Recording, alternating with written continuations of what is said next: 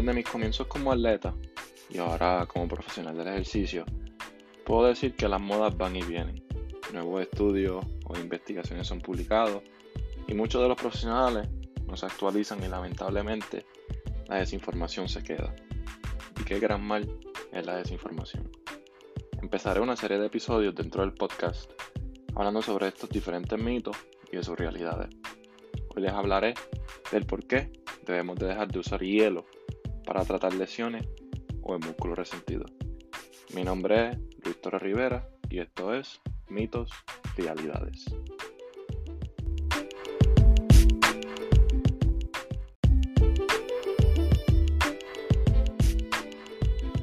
La palabra mito se define como una creencia o idea muy extendida pero falsa.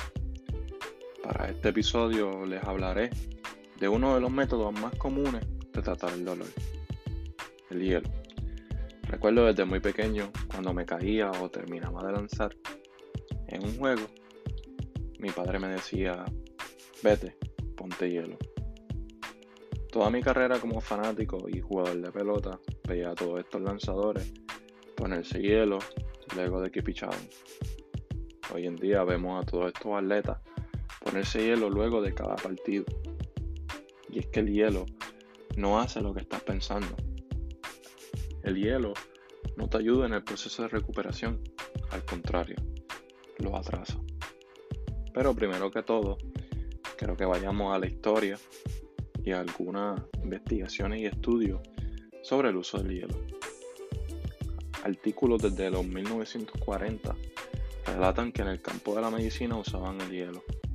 Explican que estos doctores lo usaban para ayudar al manejo de infecciones, bloquear el dolor y reducir la tasa de, la tasa de pacientes muriendo por amputaciones.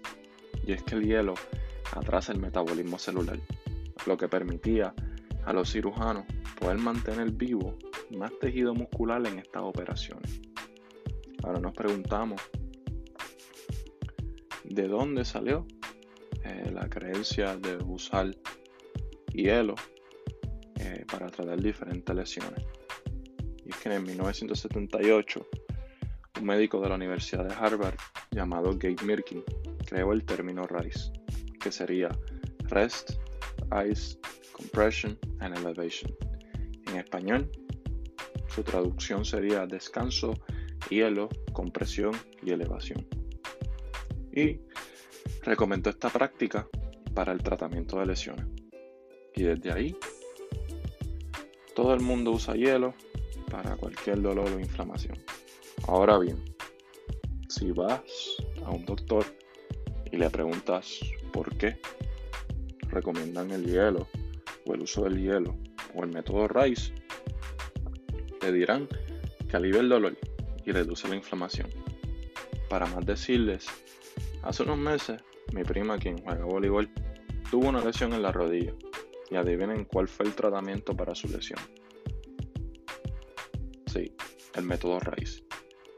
Ya para aquí, puede ser que algunos piensen que si los doctores, si todos estos profesionales de la medicina, todos estos profesionales del ejercicio por año han recomendado el uso de hielo para tratar diferentes lesiones. ¿Por qué? Luis Torres, orgullo del Miguel Puerto Rico, va a contradecirlo. Pues les cuento que sí. Tampoco les niego que el uso de hielo da alivio temporero. Claro, casi instantáneo. Te puedes poner una bolsa de hielo y la inflamación y el dolor se van. De hecho, las investigaciones sobre la crioterapia demuestran que el mayor beneficio es la reducción de dolor. Pero aquí va la primera realidad. Solo porque el dolor es menos, no significa que estás mejorando tu lesión. De hecho, hacen, más mal que bien.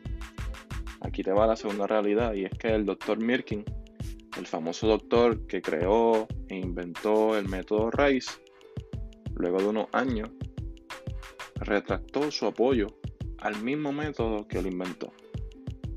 Al retractarse, sus palabras fueron, nuevas investigaciones demuestran que en efecto el usar hielo atrasa la recuperación, que en realidad un movimiento suave y controlado ayuda al tejido a recuperarse más rápido. Y la aplicación de hielo suprime la respuesta inmune del cuerpo para recuperar esos tejidos. Atletas hoy día están más interesados en volver al campo a jugar. Esas fueron sus expresiones al retractarse del método que él mismo había inventado. Y me pregunto yo, ¿cómo puede ser que el mismo inventor se retracta, da otras recomendaciones y hoy día siguen recomendando este método? Increíble. Pero bueno, ahora sí, ya que sabemos esto, te puedo hablar de lo que verdaderamente el hielo hace en nuestro cuerpo. Desde pequeño nos han dicho hay que bajar la inflamación rápido. Pues aquí te va la tercera realidad. Es que la hinchazón y la inflamación son respuestas del cuerpo. Para poder sanar se necesita inflamación. ¿Cuál es el primer paso de todo proceso de recuperación? La inflamación. Entonces, si es el primer paso, ¿por qué queremos prevenirlo? Cuando una lesión pasa, los glóbulos blancos van a esa área al área de la lesión y empiezan con el trabajo de recuperación. Por esto es que la hinchazón muchas veces es instantánea o rápida. De hecho, prevenir la inflamación puede llevarte a una pobre regeneración del músculo. Poner hielo sería parar el esfuerzo que están haciendo los glóbulos blancos. Lo que está atrasando y previniendo un proceso el cuerpo debe y necesita hacer. Pero tampoco quiero que me malentienda. Es cierto que una hinchazón seria puede tener efectos negativos, pero como siempre digo, todo es un balance. Si luego me dice, Luis, tiene que haber un estudio hablando y defendiendo el uso de hielo. Pues aquí te cuento la cuarta realidad. No hay estudios científicos apoyen el uso del hielo. Siempre recuerdo cuando algunos de mis primitos pequeños se caían, mis tías o mi propia madre les decían levántate, sigue cogiendo, no pasó nada. Recuerdo esos momentos y ahora puedo saber y es que ella, sin saberlo, estaban en lo correcto estudios e investigaciones eh, han demostrado que hacer ejercicio a un grado sin ningún tipo de dolor no solo acelera la desinflamación, sino que también mejora el proceso de recuperación a través de diferentes contracciones. Moverse sin ningún tipo de dolor luego de una lesión tiene un montón de beneficios. La cantidad más pequeña de contracciones en el músculo lastimado sin ningún tipo de dolor ayuda a bajar la hinchazón y la inflamación a través del sistema linfático, limita la atrofia, ayudándote a no perder masa muscular y reduce el dolor.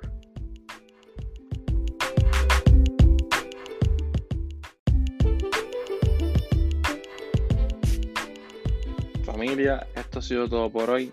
Esto del hielo es un tema súper abarcador y extenso si usted tiene alguna duda o pregunta, no solamente sobre esto del hielo, sino sobre cualquier pregunta en relación al ejercicio, a nutrición, por favor no duden en contactarse. Para este tema en específico, mi recomendación es si, por ejemplo, se lastima un tobillo, muévalo a un rango que no haya dolor. Si puede caminar sin dolor, hágalo. A la larga esto lo va a beneficiar. Hay de otros métodos que también pueden ser de gran ayuda como usar estimulación eléctrica neuromuscular, siendo esto perfecto para personas que no pueden encontrar su músculo por alguna cirugía o cualquier otra circunstancia. Si te gustó este episodio, te invito a seguirnos en Facebook e Instagram y suscribirse a nuestro canal de YouTube. Esperen más mitos y sus realidades. Hasta la próxima.